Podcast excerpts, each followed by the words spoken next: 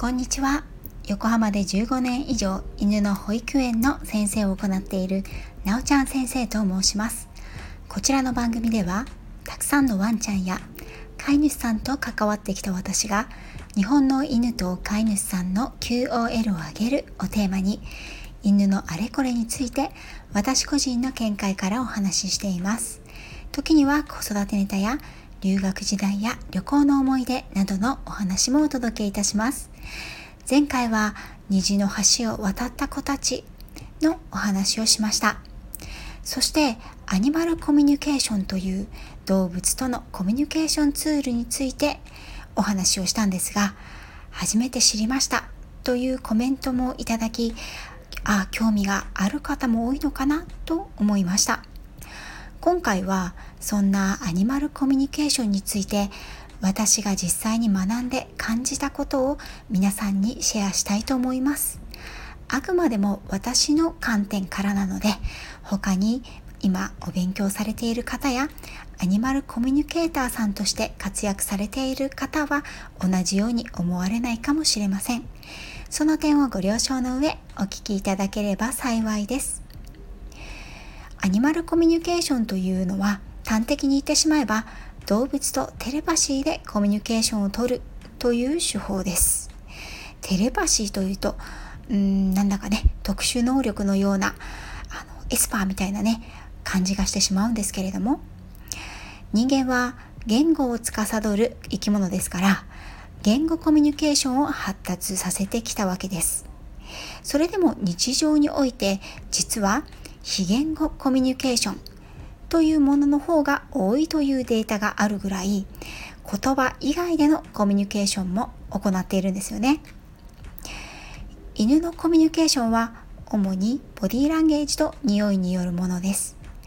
人間は匂いによるコミュニケーション能力が低いので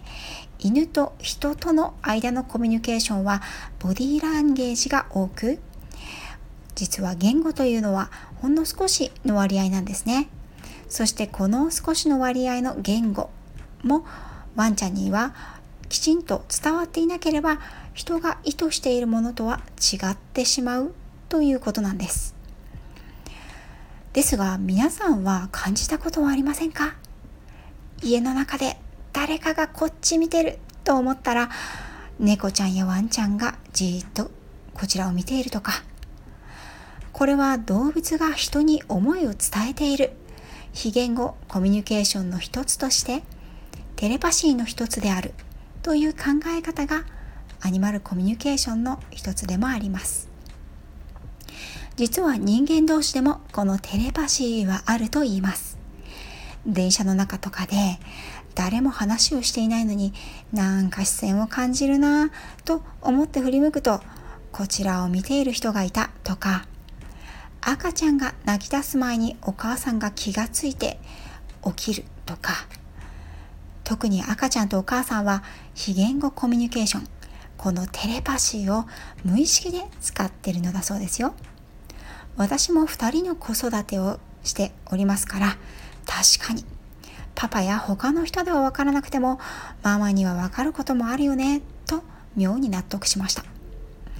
スタンド FM をはじめラジオは音波ですよね。ここには波という字が入ります。エネルギーは波動と言われますね。これもまた波という字が入ります。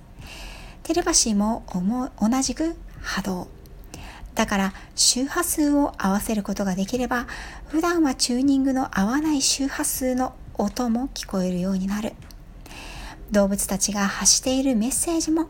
ここに入るので受け取れるようになるというのがアニマルコミュニケーションの考え方なんだそうです。いろいろと思うところがあるのですが私はまあ単純な思考の持ち主なのでなるほどじゃあやってみようかなとなっちゃったわけですね。皆さんが実際に気になるところとしてはじゃあ動物とのテレパシーはどうやってするのかそしてどうやってそれがわかるのかというところに尽きると思います私もそうでしたからねアニマルコミュニケーションを行う前提としてまずは相手となる動物さんの意思を尊重尊敬する気持ちが私はとても大事だと思います。そして前提や事前情報固定概念や偏見にとらわれないこと直感をうまく捉えることそれを信じること。それらが大切なのですが初めて実践のワークを行う時にはえこれ本当に合ってるのかなとかなり疑わしく思ったものです。人間というものは意外と自分を信じられないものだなとそこに気がつけただけで違う学びになったなとさえ思ったくらいです。例えば会ったことのないワンちゃんの写真を見てこの子の好きな食べ物を聞いてくださいというようなワークがあるんですが導き出した答えは果たしてそのワンちゃんからのメッセージなのか？それとも一般論からの想像なのか？事前情報や何かのイメージからの連想なのか？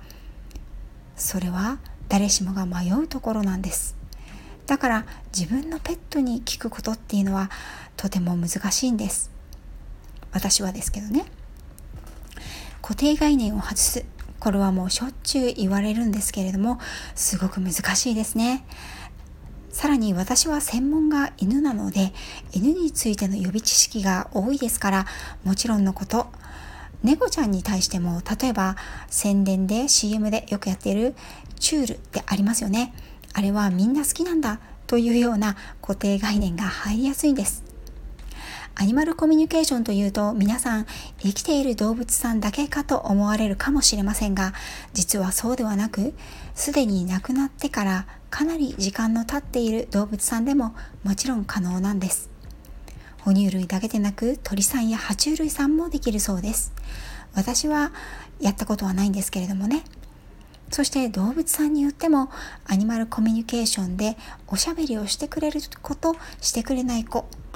分かりやすい子と分かりづらい子がいます。これは人間とでもそうですよね。無理をしたり焦ったりしてもいい結果は得られないのでその辺はトレーニングとも一緒だなと思います。メッセージを言葉で伝える子文字で伝える子画像で伝える子匂いや音視覚色感覚で伝える子もいます。同じ動物に複数回聞いて聞いた時にそれぞれ違う感覚というか違う伝え方で伝えてくる子もいます。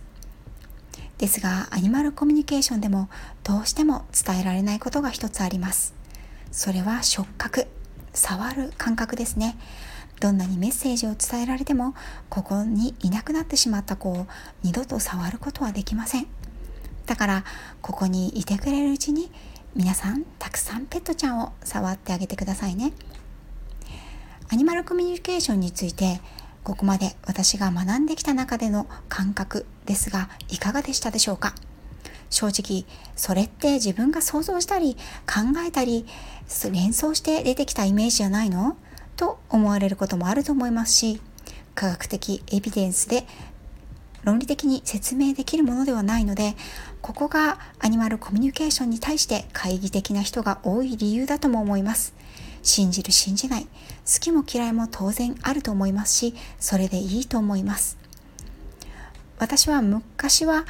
お客様のワンちゃんがアニマルコミュニケーションをしてもらった時に幼稚園や私の悪口を言われたらどうしよう。っていう気持ちがあって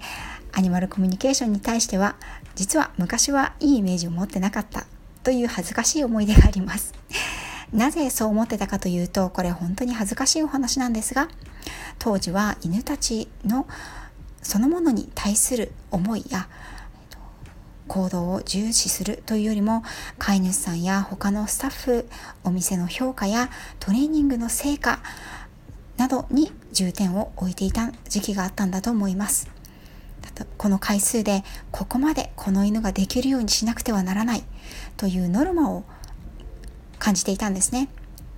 それをワンちゃんの気持ちを無視して自分の言う結果優先ビジネス優先で行っていた時期が恥ずかしながらありました。その気持ちは今は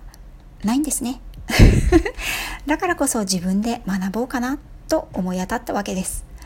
昔の私とは違う理由かもしれませんが実際としてアニマルコミュニケーションには否定的なトレーナーさん訓練士さん獣医さんなどはまだまだ多いと思います。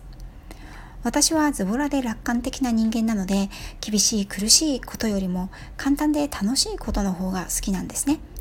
多分動物さんもそうだと思います。動物さんとのコミュニケーションはいろいろありますし好